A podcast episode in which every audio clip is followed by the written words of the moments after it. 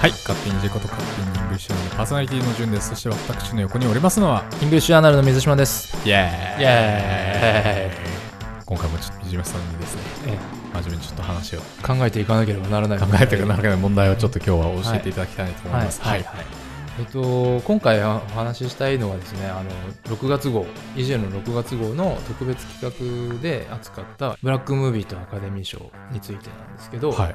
またあれなんですよ、あの、ブラック・クランズマンの話したくて、はい。また、皆さんご覧になりましたかね？これ、 English Journal 4月号のフィルムスコープではい。紹介されていて、うん。あと、ポッドキャストでもえー4月号の2回目の、えーなぜストーリーは逆説を必要としているのかという回で、まあ、割とあらすじを詳しく述べておりますので、というところで、あらすじはとりあえず、はい。ちょっと走らせていただくとして、はい、であのこの「ブラック・クランズマンが」えっと、今年の2月の、えっと、第91回アカデミー賞で、えっとはい。アカデミー脚色賞というのを取りましたと、うん。で今回の6月号に、えー載ってるんですけどもスパイク・リーという監督の、えーインタビューが載ってます、はい、でこれはアカデミー脚色賞を取った直後のバックステージインタビューなんですね。へちょっと聞いた方もわかるかと思うんですけど、実はこのスパイクさんがですね、ちょっといいい湯加減になっていて、ーはいはい ちょっとお酔いになられてるっていうかね、ちょっといい感じなんですよ。で これ、これ、あのこれがインタビュー。そうそうそう、ほろ酔いなんですよ。で、これ、YouTube とかでも出てるんですけど、はい結構そのシャンパングラス片手に、はいはいはい、結構いい湯加減でかな語っててで、なんか結構面白いんですけど、で、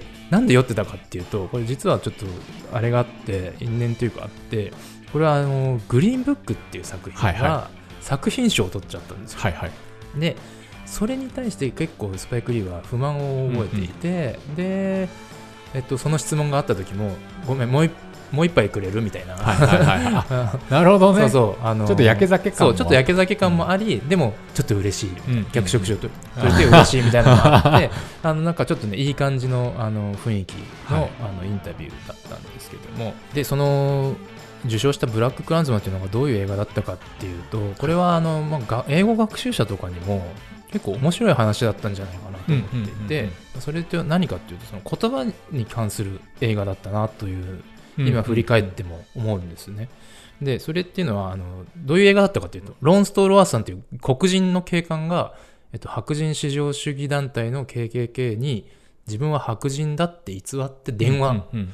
して潜入捜査を開始するっていうその実話ベースのフィクションなんですけど、でその黒人のロンさんが電話役うんうんで実際に潜入するのはあの白人のフリップ・ジマーマンっていうあの方なんですけどここでちょっとまた脱線していいですか？はいはい。どうぞどうぞどうぞ。フリップ・ジマーマンという名前を聞いて僕はちょっと気になることがあって、はいはいはい。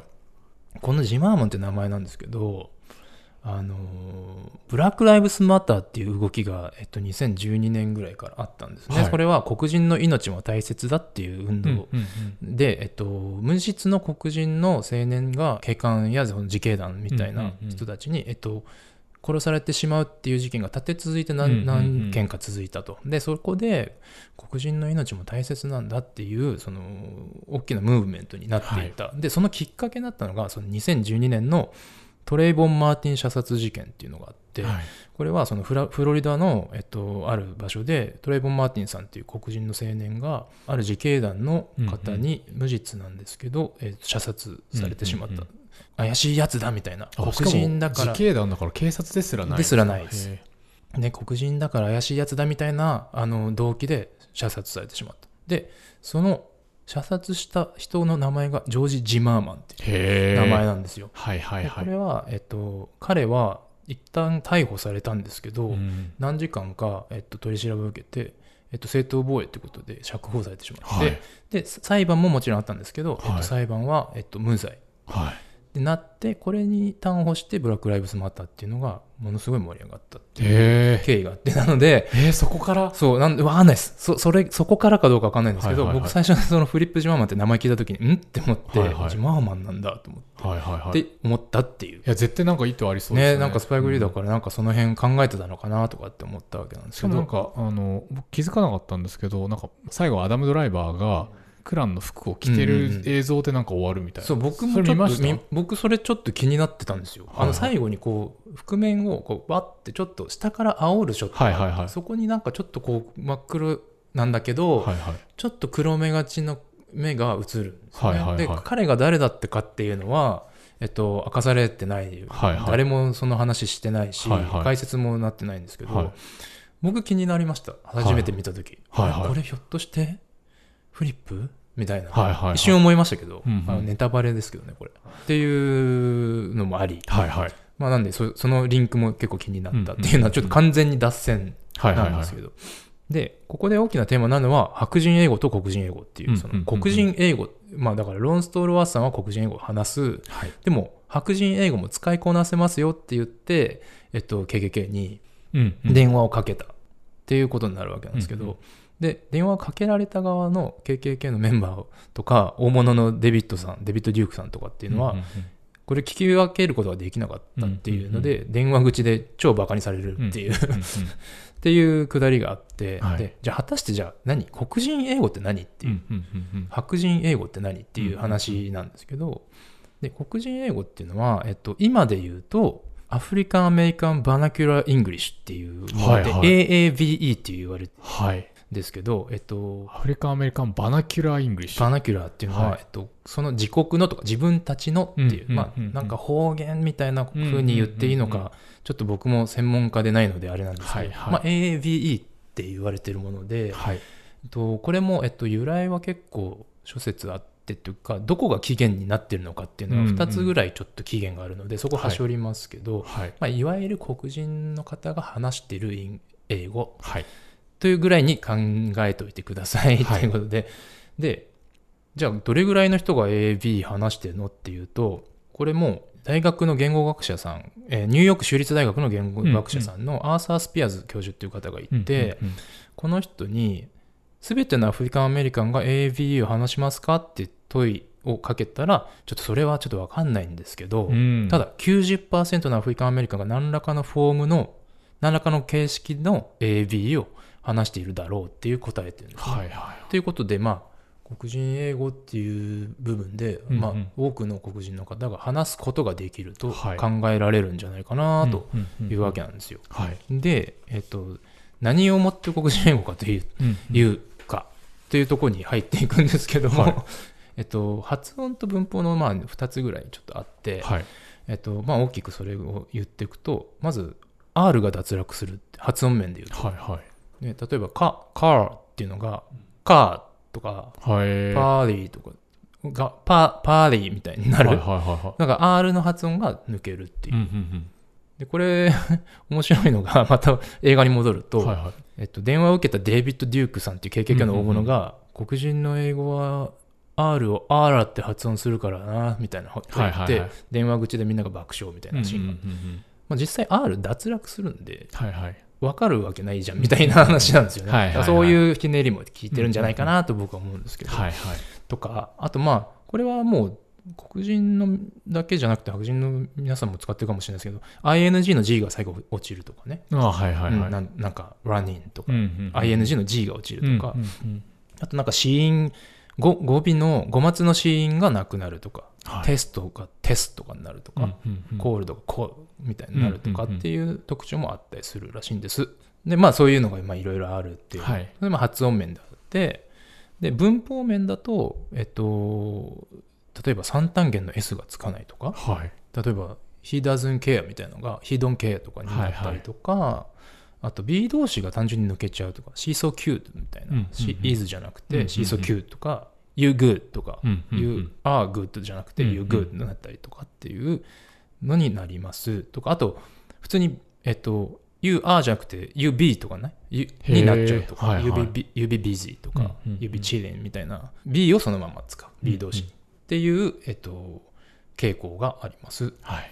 とかあと二重否定。あの ain't no なんとかみたいな、はいよくラップとかあの音楽聴いてると多分結構出てくると思うんですけど、Ain't no mountain high enough ですよね。なあみたいな。マーヴィンゲイいい曲、名曲。名曲ああいうことですうんうんね。うん、で、えっとまあ、今みたいなルールで黒人英語 AB っていうのが、まあ、規定されてる考えられていて、で、これは、例えば文法が、例えば三単元がない、S がないとか、発音の R がないっていうのは、間違いではないんですよ。はいあの、これは間違いと言ってはいけないもので、えっと、何らかの、まあ、諸説ある中の由来があって、彼らが話す母語というふうに考えてた方がいいと思います。はい。だから、これを英語的な誤りってすると、大変問題があるはずです。はいはいはい。で、えっと、ブラッククランズマンの中でロンストールワースさんが白人英語とえ黒人英語を話しこなせるって言った時に、彼は黒人英語のことをジャイブって言ってたはずなんですけど、じそれはまたはい AB と違うんですか、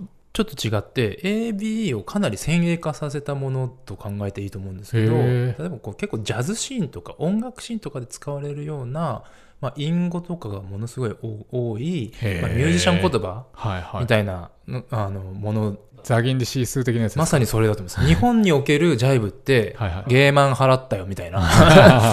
それってなもともとは何でかっていうと、はいはい。地下活動だからなんですよね、だから誰かにバレないように言葉を逆さにしたり、はいはい。税満払うとはいか、ちょっと隠語、あ暗号みたいなものを多用するっていうのがジャイブで、でまさにおっしゃった通り、日本のその数詞も、数詞じゃねえや、指数だ。そのまんまで、銀座で数詞食べたよ、的な。あれもジャズの人たちから発祥したっていう話あそうなんですかはいなんで、あの、同じものだと思います。はいはいはい。コミックバンドみたいな。そうそうはいで、えっと、まあ、げ話を現代に戻すと、えっと、このような AAVE とかを話す黒人の方は、実はバイリンガルとして White English っていうか、その、うんうんうん。まあ、標準英語ってあんま言いたくないんですけど、まあでも標準語みたいなみたいなもんですよね。はい。っていうものも使うことができて、はい。はいまあ、それはもちろん階層とか社会のコミュニティ、どういうところに属しているかにもよりますが、うんうんうんうん。えっと、話すことができて、うんうん多分多くの方がバイリンガルだと思いますね。はいはい。で、これを使い分けてると。うんうんでその社会的に例えば、あのー会社だったり、うんうんそのなんか昇進をするとか、うんうんうんあと例えばセールストークするとかっていう時に、えっと、その White English みたいなものを使って、うんうんうんで仲間内で話す時はまあ AV に戻るみたいなのを、はいはい。まあ、これは code-switching っていう言うんですけど、うん。えっと、言語をその複数の言語体系を使いこなすみたいな使い分けるみたいなことを、まあ、常に彼らはやっているという、えーまあ、研究みたいなのもありはい。ます。まあでもすごいわかる、まあ卑近な例うんというかあれですけど、普通に敬語を使ったり使わなかったりとか、うん。方言使ったり使わなかったりみたいなことですよね。はい、僕らもそういうことをやっているし、コードスイッチングというのは必ずやってるはずです。はい。ただそのアメリカの場合はその人種という問題が絡んできているので、なぜその標準英語なるものを話さないと例えば昇進ができないのかとかあの大学に入れないのかとかそういう彼らにとっては、えっと、なんていうかな、まあ、抑圧とまでは言わないけどなぜそういうことをすすしなきゃいけないのかっていうん不満みたいなのはきっとあるんじゃないかなとはいはいは思っております。なるほど。はい。で、えっと、劇中では、そのブラッククランズマンの劇中では、えっと、まあ、さっきのジャイブっていう話なんですけど、ジャイブ自体は、えっと、ロンさんは使ってないんだけど、で、じゃあ彼のその黒人性みたいなのは何で担保されてるかっていうと、えっと、この前僕ね、この買ってきた本があって、はい。ユリーカ。出た ユリカ。ユリカカルチャー、カカルチャャー。ユリーカなんと5月号スパイクリー特集なんですよ。はいはいはいはい思わず買ってしまって、で、読んだら結構面白くて、そのスパイクリーに関する論考がもういっぱい載ってるんですけど、その中。でそちなみに、ちな。みに、えっと、これ、あの、6月号で、えっと、ブラックムービーとアカデミー賞を書いていただいたアンズ・レラートさんも寄稿してるんで、ああ、そうなんですか。皆さん、はいはい。ユリカ買ってくれよなとい。うことで、はい、宣伝でした。はい。えっと、他社ですが。で、えっと、これの中で、えっと、新田恵子さんっていう、えっと、立教大学の教授だと思うんですけど、確か。えー間違ってたらすいません。えっと、そこ確認してるじゃないですか。そうだね。うん新田恵子さん書かれてるんですけど、彼の、その、彼が体現しているものっていうのが、実は、その、言葉遣いとかではなくて、うんうんうんいわゆる AB だの、ジャイブとかではなくて、うんうんうんいわゆるシグニファイングっていう、黒人特有の文化みたいなものなんだっていうのが、この映画から透けて見えてくるという論考がありまして、え、シグニファイングとは？はい。えっと、シグニファイング、あの、まあ、多分、セイクニファイングとかだと思うんですけど、はいはいはいあのサインっていうあの字,、字が入ってるやつね。あれなんですけど、えっと、これって何かっていうと、えっと、遡ること奴隷制の時代に、うんうんうんえっと、白人の奴隷主にバレないように、その黒人奴隷たちが言葉にダブルミーニングとかを持たせて、自分にしかわからない言葉のルールで、例えば自分の主人の悪口を言ったりとか、今度どこで何しようぜとかって言ったりっていうのを、まあ、シグニファイングっていう文化がありまして、これ結構遡ると彼らが連れてこられる前のアフリカの神話とかであった、もともとその黒人たちの芸術の中あの基盤となるものはい。としてあのシグニファイングという文化があったということなんですそうね。なんですか。はい。もともとだったんですね。そうそう、なんかもうアフリカの神話の時代からあると。はい。でですね、ここでちょっと一個ね、あのーそのことについて書いたシグニファイング・モンキーっていうはい。本、書物があって、はい。これヘンリー・ルイス・ゲイツさんという方が、今もあのご存命なんですけど、はい。書いた本があって、でこれにですね、えっと、そのシグニファイング文化のことがいっぱい書かれていて、これ実は、えっと、書評があってですね、はい。あの、徳浩二先生という、これもですね、実は2018年の9月号のイングリッシュジャーナルの、お。えーワシントン大行進で、これはもう寄稿していただいたこここ徳先生が。書いているんですけど、 Signifying Monkey についての、えっと、書評なんですけど、はいはい。ちょっとこんな、ちょっと引用しさせていただきます。はいはいはい。えっとかつてた、かつて、哲学者カントは言った、うんうん黒人の芸術は真似ばかり独創独創性がないと。で、ゲイツは言い返す。ゲイツというのは著者の方ですね。独創性なんてつまらぬものにこだわるのはヨーロッパ人だけだ。むしろ互いの作品を引用し、改変し合うことこそ黒人文化の力である。それに白人文化のご本尊、シェイクスピアだって他人の作品の書き換えばっかりやってるじゃないか。みたいなうん話があってと彼が言ってるんですね。で、えっと、もうちょっと先に進むと、ノーベル賞作家、書院家の訓導を受けたゲイツは言う。起源の一つはナイジェリア、ヨルバ族の神話である。男と女、生と族、生と死など、あらゆる区別をか乱して回るトリックスター、エシュは、えーダジャレ、ホラ話、悪口などを駆使して、言葉の二つの世界を行き来する。すなわち文字通りの意味の世界と比喩的な意味の世界だ。なぜそうするのか。言葉の意味が一つしかない四角四面の世界では息が詰まって仕方がないからである。で、かくして絵師の魂を宿した黒人たちは大西洋を渡り、カリブ海、南北アメリカへ散らばりながら二重の言語を駆使し続ける。奴隷主の前で表面上は従いながら同時に彼を批判し、自分たちだけの交流を行うための言語。白人から奪い取った言葉は抵抗の武器となり、同時に物扱いされた自分たちが人間となるための道具ともなると。ということなんですよ。あーだからなるほど深く彼らの、えー出自に根付いた文化はいはいが、その言葉の二重性だったり、うんうん二つの世界を行き来して、うんうんえっと、トリックスターのようにか乱する。まさにそれがブラッククランズマンでやられていること。っていうことを、えっと、新田さんがおっしゃっていてまさに彼があと黒人のその文化みたいなのを体現しているんだみたいなことをおっしゃってたのが非常に面白かった。なるほど。あまあ、まあ、カタカナでシグニファイング。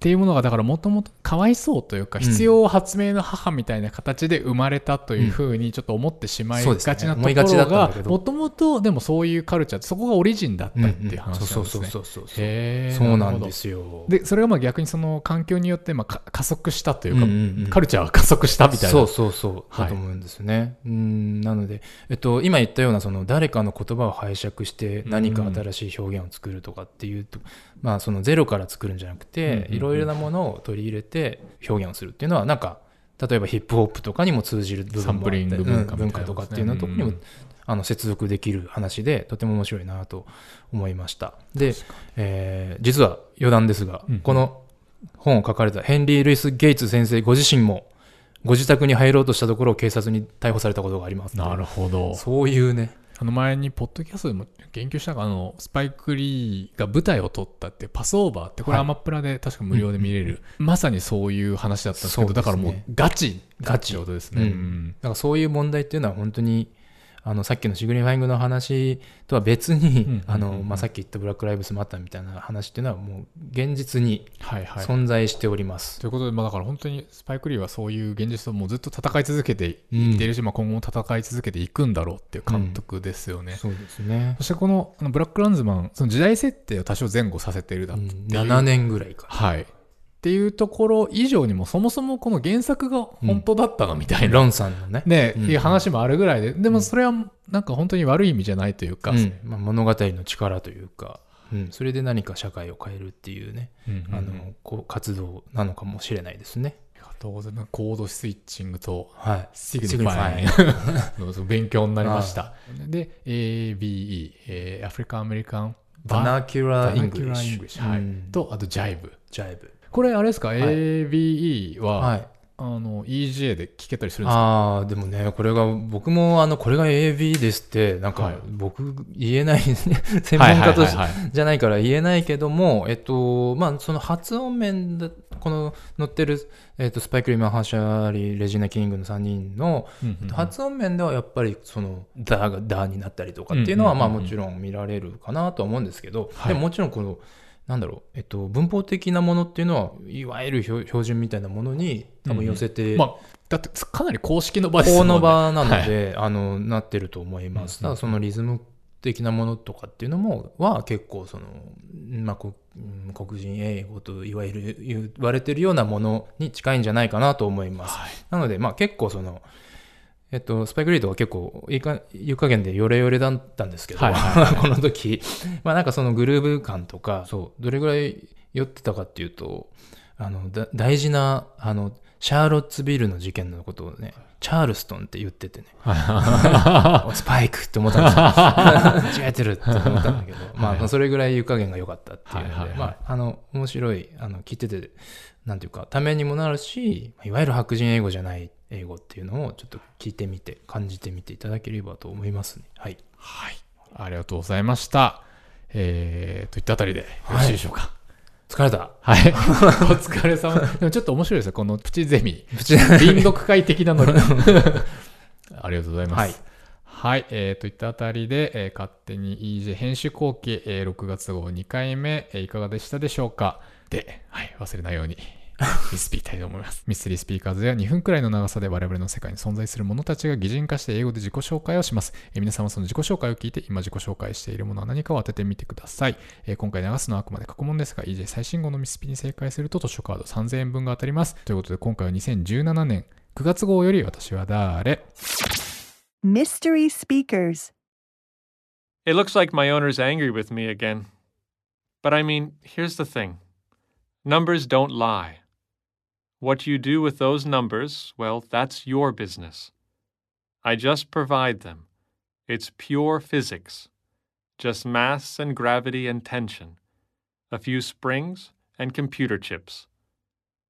I couldn't lie to him if I wanted to. I don't see the point in getting so annoyed. I think part of the problem is that my owner doesn't really use me often enough. I sit here under the bathroom sink gathering dust for weeks at a time. I have a cousin who works in a doctor's office. He's basically a flat, metal platform like me. But he's also tall, with numbers running up his spine. Anyway, I've always been a bit jealous of that guy, because he gets put to work quite often and I rather enjoy the calculations we do. I've worked it out, you know. My owner basically pulls me out whenever he knows he's been overdoing it with the food. You know, Christmas, Thanksgiving, holidays. Oh, and just before summer when he's thinking about going to the beach. From there, it's like clockwork. He slides me out, stands on my face, reads the numbers, and acts surprised. I suspect that he knows the numbers aren't going to be the ones he wants, but he seems surprised and angry every time.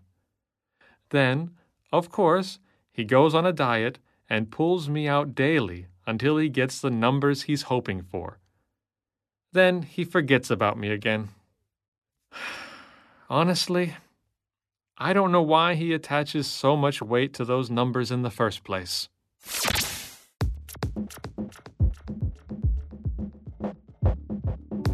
はい、皆さん分かりましたでしょうか、えー正解は Twitter アカウントで発表してまいります。ハッシュタグミスピで確認できます。えー以上、勝手に EJ、えーおまけじゃな、おまけじゃないもん、これはもう 本流や。編集後期でした。えー、ならさよ。ジャイブならさよ。ジャイブ逆さにしてる